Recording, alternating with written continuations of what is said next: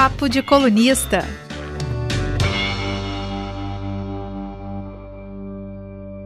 Deram aqui o sinal verde, então significa o quê? Significa que estamos ao vivo no, no Facebook, nesse formato que agora eu descobri que se chama Livecast. Nosso Papo de Colunista está de volta mais uma vez, mais uma quarta-feira, às 16 horas. A gente está chegando por aqui, mais ou menos às 16 horas, que a gente está meio atrasado de vez em quando.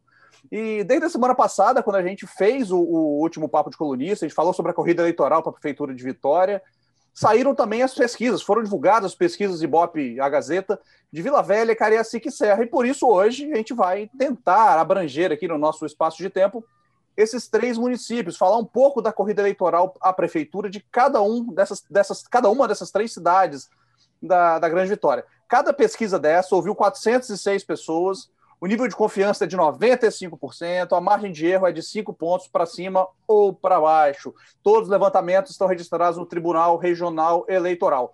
Eu sou Rafael Braz, estão aqui comigo os colunistas de A Gazeta, Leonel Ximenes. Oi, gente, bom estar de volta com vocês. Beatriz Seixas.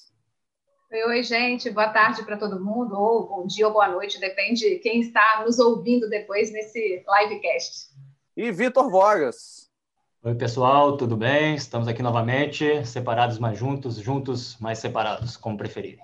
Então, hoje eu vou, eu vou até começar falando aqui, falando um pouco da, da corrida para a Prefeitura de Vila Velha, que é um dos municípios que tem uma situação interessante, né? Na, na, no levantamento, a Gazeta Ibope o atual prefeito Max Filho, do PSDB, tem 26% das intenções de voto estimuladas. Neucimar Fraga, do PSD, tem 24%. Ar Arnaldinho Borgo, do Podemos, tem 14%. Amarildo Lovato, do PSL, tem 3%. Mesma quantidade de intenções de votos que Mônica Alves, do, do, do PSOL. E vai passar para o Leonel como um representante, nosso representante, morador de, do, do sítio histórico da Prainha, nosso canela verde da turma aqui posso falar um pouco, Leonel, de, dessa corrida eleitoral. O que que tá. Que é essa briga entre o Max e o, e o Neucimar Fraga. O que, que você pode dizer para a gente sobre? Pois é, gente. Vila Velha assiste a uma disputa que já não é nova entre o, o atual prefeito, o Max Filho, e o ex-prefeito Neucimar Fraga. Bem, a, pe a primeira pesquisa, a Gazeta Ibope, mostra o Max ligeiramente à frente do Neucimar, mas tem um terceiro fator nessa pesquisa que pode fazer a diferença, que é o Arnaldinho Borgo. O Arnaldinho Borgo está 10 pontos percentuais atrás de Nelson Fraga, mas é um candidato que pode ainda crescer. Por quê? Bem, o Arnaldinho Borgo é o, é o vereador que mais fez oposição ao atual prefeito de Vila Velha nessa legislatura. É uma, uma oposição renhida, forte realmente. Além disso, há quatro anos atrás, foi o vereador mais votado da cidade. Então, ele tem densidade eleitoral, tem um patrimônio eleitoral. E Vila Velha é uma cidade que parece, às vezes, cansada de, de eleger os seus, pre, seus prefeitos. As últimas eleições, por exemplo, o Neucimar não foi eleito lá atrás, depois o Rodney Miranda. Então, a tradição mais recente, Vila Velha não tem reeleito seus prefeitos. Bem, curiosamente, o que cabe a Neucimar e a Max fazerem nessa, nessa, nesse primeiro turno? Eles têm que rezarem, torcer para um ir para o segundo turno contra o outro. É incrível que pareça. Eles são os maiores rivais, chegam a ser até, até adversários, até inimigos pessoais. Né? A campanha, as últimas campanhas entre os dois têm mostrado isso. Mas, por incrível que pareça, eles têm que torcer um para o outro. Por quê? É, eles também são os candidatos que têm a maior rejeição. E Neucimar é o candidato ideal para Max. E Max é o candidato ideal para Neucimar. Porque são, são, são as candidaturas que podem ser derrotadas um pelo outro. O Arnaldinho já representa, é, na percepção da, da, de parte do eleitorado, uma renovação. Não estou dizendo que ele é, de fato, a renovação, mas ele é aquela terceira via e que pode surpreender. E nós temos que olhar agora, gente, o fator rejeição. Pois é, Max, o prefeito Max Filho, tem uma rejeição muito grande segundo a pesquisa Gazeta Ibope, 44%. É uma largada muito forte de rejeição. Isso pode atrapalhar muito. Ele pode até ir no segundo turno, mas tem, vai ter dificuldade de diminuir essa rejeição ao seu nome. Neucimar, embora seja a rejeição seja um pouco menor, também uma rejeição alta, da ordem de 36 pontos percentuais. E o Arnaldinho Borgo, gente, ele está entre, entre o sexto, sétimo e oitavo mais rejeitado uma rejeição de apenas 7%. Ou seja, isso no segundo turno pode fazer uma diferença grande. Mas ao Arnaldinho também cabe uma tarefa importante. Qual é? Ele tem que ter um empurrãozinho um pouco maior, vamos ver a próxima pesquisa, para tentar ah, diminuir a vantagem ou de Max ou de Nelsimar e chegar um pouco de forma que ele se viabilize para o segundo turno. Se ele for o segundo turno, ele realmente tem boas chances por conta da rejeição de qualquer um dos seus dois adversários, tanto o prefeito atual como o vice-prefeito. Então, gente, é, concluindo, é uma eleição em Vila Velha que absolutamente não está decidida, é uma primeira rodada. Os dois nomes na frente são nomes mais conhecidos, tem aquilo que a gente chama de recall, tem mais conhecimento na mente do eleitor, mas tem um terceiro fator aí que pode vir a complicar. Então é importante esperar a segunda rodada de pesquisa para ter uma, uma ideia melhor se Arnaldinho consegue ir para esse pelotão na frente ou se os outros dois vão se distanciar. Essa é a grande incógnita. É, Leonel, quem diria, né? Max Filho e Nelcimar Fraga, inimigos íntimos. É, agora, perfeitos um para o outro, adversários perfeitos um para o outro. É, mais que nunca, um depende do outro e até precisa do outro para chegarem juntos ao segundo turno, como você bem disse. Agora, para complementar a sua análise, Leonel, sobre Vila Velha, eu acrescento aqui um detalhe que também julgo importante, que gostaria de chamar a atenção para ele, especificamente sobre o atual prefeito Max Filho. Gente, essa eleição municipal em Vila Velha é decisiva para Max, representa um momento decisivo para o futuro político do atual prefeito é, a, a, o Max chegou num ponto crucial, num momento crucial da sua trajetória política. E por que, que eu estou dizendo isso, gente? Porque é, é, o Max Filho ainda sonha em ser governador do Espírito Santo. Não é? Todo mundo sabe disso. Até as ondas, lá, as marolas lá da prainha de Leonel, até as pedras portuguesas da ladeira que dá acesso ao convento da Penha, o Morro do Moreno, enfim, seres animados e até seres animados, todo mundo em Vila Velha sabe que o Max Filho é, alimenta esse projeto político e esse sonho de um dia chegar, ainda chegar ao Palácio Anchieta. Sonho esse é, é, para o qual o pai de Max Filho, o ex-governador Max Mauro, é o grande incentivador, né?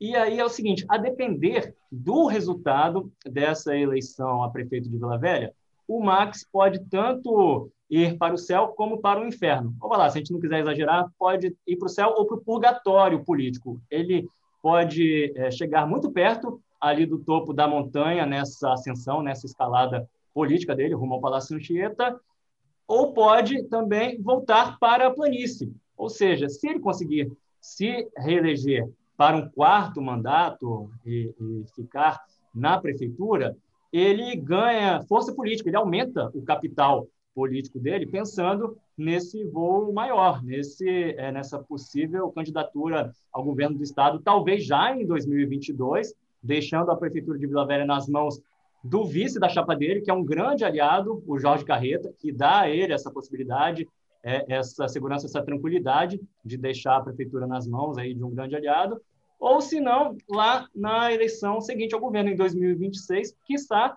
até com o apoio do atual governador, Renato Casagrande. Lembrando que o PSB, partido do governador, está na chapa de Max nessa eleição municipal. Agora, do contrário, se o Max Filho perder, gente, a eleição agora a prefeito, se ele perde para Nelcimar ou para Arnaldinho esse pleito municipal, ele volta para o fim da fila. Aí ele volta para o fim da fila, que já é grande, né? De muitos possíveis postulantes ao governo do Estado é, nos próximos anos, 22, ou 26 nessas próximas eleições, e aí esse é, próximo passo aí na trajetória política dele fica muito, não digo impossível, mas fica muito mais difícil. E ressalto, é claro, que o Max é o único, aqui na Grande Vitória, é o único prefeito que pode tentar a reeleição e que é candidato à reeleição. Aqui na Grande Vitória, ele é o único que, que pode, que está pleiteando isso, já que nos outros municípios maiores aqui da Grande Vitória, todos os outros prefeitos concluem o segundo mandato consecutivo. Eu vou, já que a gente está falando de grande vitória, eu já vou pular para o nosso próximo município, né? Hoje aqui a gente tem que ser um pouco mais rápido na análise de, de cada prefeitura, e a que eu trago agora é de Cariacica, né? que na verdade é, pela o que a pesquisa e a Gazeta apontou, é o cenário mais embolado, e a gente diz nem só do Espírito Santo, talvez seja aí um dos cenários mais embolados que a gente vai ter nessa corrida eleitoral no Brasil, porque é, é um número muito grande de candidatos E para vocês terem uma ideia, né, do, dos 14 candidatos aí que estão disputando, estão tentando chegar à prefeitura, é, 11 estão tecnicamente empatados. Então, assim, é dramático mesmo, ninguém sabe é, quem que é o favorito. O primeiro colocado, vou aqui pegar a colinha dos números, né? Porque são, são 11, gente. Então, decorar isso não, não dou conta. Você que está em casa aí também, ou exercita sua memória, ou então pega alguma coisa para anotar, ou depois vai no site de A Gazeta para conferir essa relação, porque é até difícil da gente né, acompanhar aí tantos nomes e números. Mas olha só, o, o candidato que está aí no topo, ainda que um topo bem próximo aos seus subsequentes, é o Euclébio Sampaio. Ele tem 13% das intenções de votos. Eu acho que aqui, pelo menos, aparentemente, a Beatriz travou, né? Não sei se, ela, se ela travou também. Célia Tavares. Voltou, voltou. Oi. voltou, você... voltou. Bia, desculpa, foi... você tinha, eu, você eu, tinha travado para nós. Tá vendo? É, essa disputa embolada em Cariacica, gente, até a embolou a live. Da internet. Embolou, embolou a internet. Embolou a live, embolou. É, embolou seu sinal aí. Quando a Bia Nem a internet aguentou quando a Bia fala que está empatado, é naquele famoso limite da margem de erro de cinco pontos para cima ou cinco para baixo. Ou seja, Isso. o Euclério Sampaio, que tem 13, pode estar com 8, né? E para baixo. E, o, e quem tem 3 pode estar com 8 também, que é o, o Adilson Avelina. Então é. É tem uma, tem uma a margem de erro ali, é bem. E o último é erro para mais, ele chegaria. Beatriz, você travou então... novamente, Beatriz. Hoje estamos com problemas aqui na conexão. Gente, voltei? Voltou, voltou. Vamos, vamos lá, vamos tentar de novo. É, eu parei, vocês conseguiram me ouvir? Querem que eu fale de novo essa lista aí do, Pode falar de dos candidatos para que todos sejam contemplados? Vamos lá, então. Euclério Sampaio está na primeira, na primeira colocação, com 13%. Na sequência, vem Sandro Locutor, com 10%. Doutor Elcio, 9%. Célia Tavares, com 7%. E aí vem o subtenente Assis com 6%. E aí, com 5%, tá o Celso Andreon e o Marcos Bruno. Na sequência, o doutor Heraldo Lemos e o doutor Mota com 4%. Aliás, o Joel da Costa também tem esse mesmo percentual, 4%. E o, o Adilson Avelina com os 3%. Ou seja, um, um, uma votação, uma intenção de voto muito embolada, muito parecida, né? E que faz a gente se perguntar por que, que isso está acontecendo em Cariacica. É só quantidade né, de candidato mesmo, gente sobrando aí no pleito, ou tem alguma coisa né, mais capiciosa? E essa pergunta eu faço para o nosso maior especialista aqui de política, que é o que é o Vitor Voga. Já que travou novamente, eu já emendo é. Fala, Vitor. Travou, na... A Bia travou, mas... Já levantou, já... Passou a bola em tempo. É, a a Bia travou, mas há tempo de ouvir o, o elogio ou o comentário aí é, lisonjeiro, elogioso da colega. Não sou tão especialista, Bia, como você está dizendo, mas talvez o mais experiente. Uma coisa eu te digo, tá? Posso dizer para você, Leonel, Braz, todos que nos acompanham, em 12 anos aqui cobrindo política e eleições no Espírito Santo, municipais ou estaduais, eu nunca tinha visto tamanha embolação, nunca tinha visto um cenário é, eleitoral, um quadro de tamanha embolação entre tantos candidatos como esse atual de Cariacica. E o que, pode explicar isso? Respondendo à sua pergunta, porque hoje é como se essa corrida eleitoral no município de Cariacica fosse um balaio de gatos, ali de gatos recém-nascidos, onde todo mundo, todos eles, são muito pequenos e muito parecidos. O primeiro fator que eu destaco, que eu acho que nós podemos apontar, conforme nós já vimos, inclusive ressaltando aí é, para o nosso público nas últimas semanas, é de fato essa quantidade absurda de candidatos, né? Uma, um número descomunal, desproporcional de candidatos a prefeito, e Cariacica se superou nesse aspecto, né? Nós temos 14, nada menos que 14 candidatos a prefeito na cidade, hoje governada pelo prefeito Juninho. Então, é muita gente, a título de comparação, na eleição municipal passada, em 2016, em Cariacica, nós tivemos só quatro candidatos a prefeito. Então, saltamos de quatro para 14 aí no intervalo de uma eleição para outra, é um salto, são mais de três vezes mais, né? Cresceu demais. Então, não digo, Beatriz, que esteja sobrando, mas que tenha candidatos sobrando, né? mas certamente candidatos demais. Esse é o primeiro ponto, mas assim, isso ajuda a entender, isso nos ajuda a entender o porquê disso, Mas não é só isso. Quer dizer, esse fator não basta, porque, como a gente vai ver daqui a pouco, há outros municípios que também têm muitos candidatos a, a prefeito, onde isso não está acontecendo. Então, qual é o fator específico de Cariacica?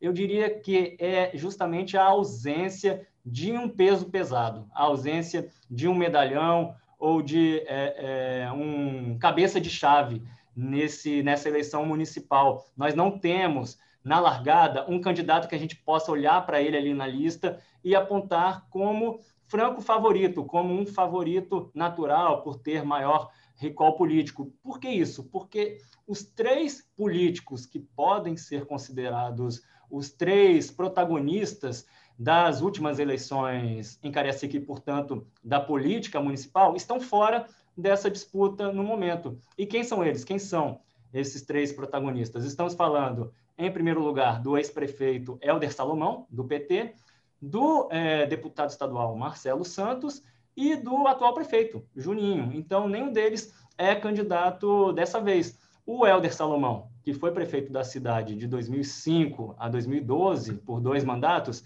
ele é, tinha muita gente, inclusive, que dizia no início do ano que se Helder fosse candidato, ele seria favoritíssimo, inclusive é, é, já estaria eleito de antemão, etc. Mas em janeiro o Helder anunciou que é, não seria candidato, não quis entrar nesse pleito e declarou o apoio dele à candidata do PT nessa disputa, que é a educadora Célia Tavares, que está aí na pesquisa com 7% das intenções estimuladas de voto aí no bolo. Já o, o Marcelo Santos, deputado estadual, que foi candidato a, a prefeito nas últimas três eleições municipais, tudo bem, ele perdeu as três, ali em seguida em Cariacica. Mas, como está sempre ali competindo, ou vinha sempre competindo, estava sempre ali na memória, na mente do eleitor, sempre sendo lembrado, poderia ser talvez um favorito aí na largada, se estivesse na corrida, mas não está. E aí, no fim de julho, é, disse que não uh, uh, seria, anunciou que não seria candidato e depois declarou o apoio ao Euclério, o líder Uh, no momento na pesquisa, o Clério Sampaio conta com o apoio de Marcelo. E, finalmente, o Juninho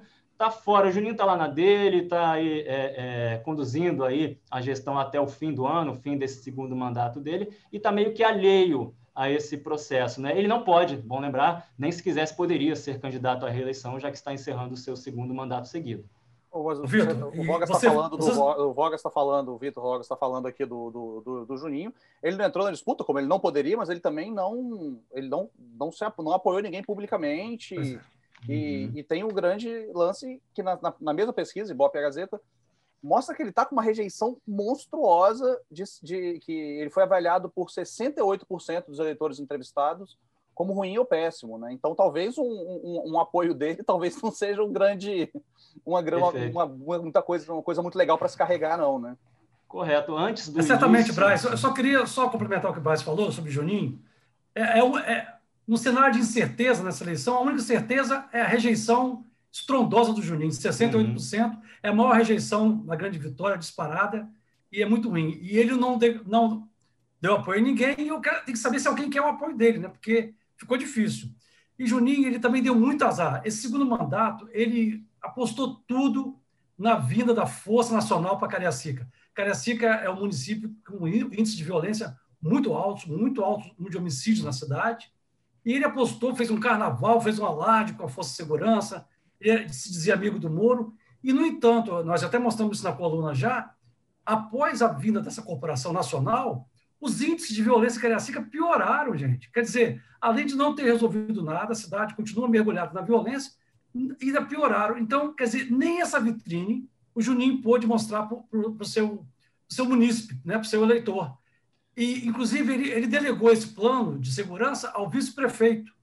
Como é o nome dele mesmo, Vitor? Newton Basílio. É o, é o Nilton. Newton Basílio, atualmente filiado ao PDT, e pois é, é. como Nilton, perfeito. Isso. Ele era apontado, inclusive, como candidato a prefeito na Associação do Juninho, com apoio de Juninho, mas diante desse fracasso do plano de segurança, ele nem ousou ser seu candidato. Então, o Juninho realmente deu também um pouquinho de azar, a vitrine dele se, ou se seja, estilhaçou nessa eleição. Ou seja, Leonel, a Força Nacional não veio, aliás, veio, não deu muito certo, diminuindo a força municipal política do prefeito Juninho. Aí, só para completar Cariacica, Como, gente, é, o, o Juninho, assim, muito. antes do, do início oficial da campanha, ele, ele já dizia, ele já indicava que não pretendia mesmo se envolver diretamente, pessoalmente no pleito, não pretendia apoiar ninguém, E aí, mas ele sinalizava, sugeria que até poderia entrar se, só em uma hipótese, se o Marcelo Santos, adversário, inimigo figadal dele, é, estivesse no pleito. Se o Marcelo fosse candidato, ele poderia apoiar um outro nome. Como o Marcelo não entrou, ele permaneceu alheio, está de fora. E agora é o seguinte: é, mesmo se ele quisesse entrar, tem que perguntar para os candidatos. Eu acho que o Juninho virou radioativo, virou o apoio dele virou criptonita. E se ele declarar apoio alguém vai mais atrapalhar do que ajudar. Então é muito mais provável que ele fique fora mesmo, assim, porque os próprios candidatos nessa altura, com essa reprovação do prefeito, não vão querer o apoio dele. Só para a gente fechar a Cariacica aqui nesse momento, que a gente já tem falado da Serra ainda, mas estamos no tempo ainda que eu estou contando. É, tem o caso, o caso curioso do professor Saulo, né, que é do partido do, do, do prefeito, do governador Renato Casagrande, o PSB, mas apesar de ter um, um, um apoio de peso, é, foi praticamente esquecido na, na, na, na, na pesquisa, no levantamento do Ibope. Ele recebeu apenas 2%, 2% dos votos na pesquisa estimulada. Na espontânea, nenhum dos 406 entrevistados se lembraram do, do professor uhum. Saulo. É um caso curioso. Você tem apoio do, do, do governador e ninguém nem para você, né? Uhum. Escafedeu, se não. Né, é um caso curioso. Mas agora vamos, vamos, passar para a Serra. Eu acho que não, vou passar para a Serra. Passar para a Serra. Beatriz pode falar um pouquinho. Não, eu, eu acho, só eu acho que o Vitor falar que assim que o apoio do governador não é tão declarado assim. Ele é do partido, né, do, do, do governador. Mas até hoje eu conversei com, com o governador Casagrande e perguntei como é que ele ia, né, tá aí. A Beatriz travou novamente. Então ela conversou com o Casagrande, mas ou então foi eu outra vez. Em relação em palanque, né, tão, tão diretamente. Então assim, é, o, o fato de ser do partido é, do, do, governador não está ajudando né, o candidato, mesmo que o, o, apoio aí de Casagrande seja nos bastidores. Né? Uhum. Né? E aí, nos bastidores, Casagrande diz que sim, vem costurando, vem fazendo né, o que é possível para ter os seus aliados né, como vencedores aí desse, desse pleito. Mas tudo vai ser na conversa de bastidor, segundo o próprio governador me contou hoje pela manhã. Mas aí vou pular para a Serra, então, tudo bem? Vamos, vamos partir, então, para o nosso terceiro município de hoje, que se a gente estava falando, Cariacica está tudo embolado, a Serra já tem né, uma definição muito maior, o cenário é completamente diferente, é, o, o, quadro é mais consolidado, são nove candidatos, mas um despontou na liderança, que é o, o candidato Sérgio Vidigal, com 46% das intenções de voto. Ele está na frente, né, com esses 46, de Gal, que é do PDT, e na sequência vem os candidatos Bandinho Leite, do PSDB, com 11%, Bruno Lamas, do PSB, com 8%, o Fábio, da Rede, com 7%, e o Alexandre Chambinho, é, 5% das intenções de votos. Então, assim, Vidigal está nadando de braçada aí, e, e o que a gente né, veio também conversando é que houve uma certa surpresa, não pelo fato de Vidigal estar na liderança, porque pelo seu recall político também isso era esperado, mas essa larga vantagem é, trouxe algumas surpresas para algumas pessoas. É, então, por que tem essa vantagem toda, o Vitor também vai explicar para a gente. É, acho que antes de tudo destacar o tamanho dessa vantagem, porque é ainda maior do que do que parece, do que pode aparentar no, no quadro da intenção estimulada de voto. O que, que acontece, Beatriz? Como o Vidigal nas intenções estimuladas já está muito perto da marca de 50%, da metade, você disse aí, é, ele aparece hoje com 46% na intenção estimulada. Então, nós é, fizemos uma continha aqui para ver quanto ele teria hoje. Lembrando sempre, gente, é quadro de momento, esse cenário ainda pode mudar, mas se a eleição fosse hoje, é, o ex-prefeito deputado federal Sérgio Vidigal estaria eleito em primeiro turno com 57% dos votos válidos. Então, nós é, calculamos os votos válidos. E como é que nós chegamos a esse número? Pela metodologia do IBOP, do próprio instituto que é, realiza, que realizou a pesquisa, que é a metodologia usada por todos os principais institutos de pesquisa. Nós fomos lá, é, lá nas intenções estimuladas de voto e excluímos os brancos, nulos e eleitores indecisos. Ou seja, levamos em conta, nessa conta, só os entrevistados que é, responderam, que indicaram a intenção de votar em algum dos candidatos. E aí, é, nesse recorte, que é o que realmente vai valer lá no dia do primeiro turno, nesse recorte, hoje o Vidigal é, já teria 57% dos votos válidos, ou seja, é, mais da metade dos votos válidos. Ele hoje supera é, a soma das intenções de voto de todos os adversários uh, dele, né, de todos os adversários dele nessa corrida, que, portanto, tem aí pela frente um grande desafio né, para tirar essa distância, que de fato hoje é muito grande, para o Vidigal, apontando ele de fato como um franco favorito e me fazendo perder o bolão, né? Porque nas últimas semanas eu vim aí dizendo que, que aqui na Grande Vitória, em todos os quatro maiores municípios da Grande Vitória, nós teríamos segundo turno. Em todos eles a eleição seria decidida em segundo turno, pelo jeito, a se manter esse cenário repetindo sempre que pode se alterar, mas a se manter esse cenário, o Vidigal pode ser a exceção a essa regra. É, a situação do Vidigal é até, é até confortável um pouco, assim. Eu sei que o Leonel discorda um pouco de, de, dessa opinião nossa, mas é confortável porque ele tem um índice de rejeição baixo também entre os candidatos. É, com toda a carga política que ele tem, toda a história política, ele, tem, ele é o quarto em rejeição, tem 24%. À frente dele em rejeição ainda estão Bruno Lamas, Vandinho Leite e o Alexandre Chambinho, né? mas eu acho que eu sei que o Leonel discorda um pouco disso, então quero que ele fale um pouquinho também. Não, não é exatamente discordar, eu só quero fazer uma ponderação em relação à Serra. É, a Serra, na minha opinião, da Grande Vitória, é um município onde a máquina pública, a máquina prefeitura, tem mais poder na eleição. É, a ação governamental do município pode mudar até uma, uma eleição. E a gente sabe, essa eleição, a gente sabe que é novamente Vidigal contra Aldifas. Aldifas como? Através do seu candidato, o Fábio, né? Fábio é o candidato ao Divas, então o eleitor da Serra sabe que tá, tem dois projetos, há muitos anos se confrontando na Serra, que é o projeto de Aldivas com o projeto da Serra. Aldivas não pode sair mais porque já foi reeleito, mas aposta tudo no seu candidato. Então, eu acho que é, ele ainda pode levar o candidato dele para o segundo turno, o Fábio, usando a máquina da prefeitura, e isso da Serra se faz muito bem de um lado e de outro. Mas, ao mesmo tempo, é, o próprio Aldivas já andou se questionando aliados, é, de um problema que ele não esperava. É, eles estavam fazendo um acordo com Cariacica para ter acesso à propaganda eleitoral na TV, né? Mas infelizmente o próprio presidente do TRE barrou isso e a Serra não está na TV e isso é, deixou Aldifas muito frustrado porque ele achava, ele entendia que ele poderia pela TV mostrar as realizações da cidade nesses quatro anos, esses oito anos que ele está no mandato, e isso poderia favorecer o candidato dele. Então essa é uma desvantagem mas tem a questão da máquina. Então, se ele conseguir dar um empurrãozinho no seu candidato, de forma que viabilize o segundo turno, aí o jogo zera na Serra. Zera o segundo turno, zera, zera, e nós teremos uma nova eleição, e aí o, o Vidigal vai ter mais dificuldade no segundo turno do que no primeiro. É fundamental para o Vidigal vencer essa eleição, na minha opinião, no primeiro turno, porque no segundo turno ele pode se complicar. Tá? Essa, essa é a questão que eu estou levantando. É, tem a questão do, como diria o Galvão Bueno, né? Chegar uma coisa, passar é outra. Então tem. Exatamente. É chegar passar, primeiro, depois é, é outra. o Flamengo, né, Vaz? Se deixar chegar, né, Vaz? Se deixar chegar, chegar, já é. é. Já era. Eu não gosto dessas coisas, não. Porque, e, meu, né? e o meu Vasco tem deixado chegar nos últimos anos, infelizmente. Torcedor lúcido.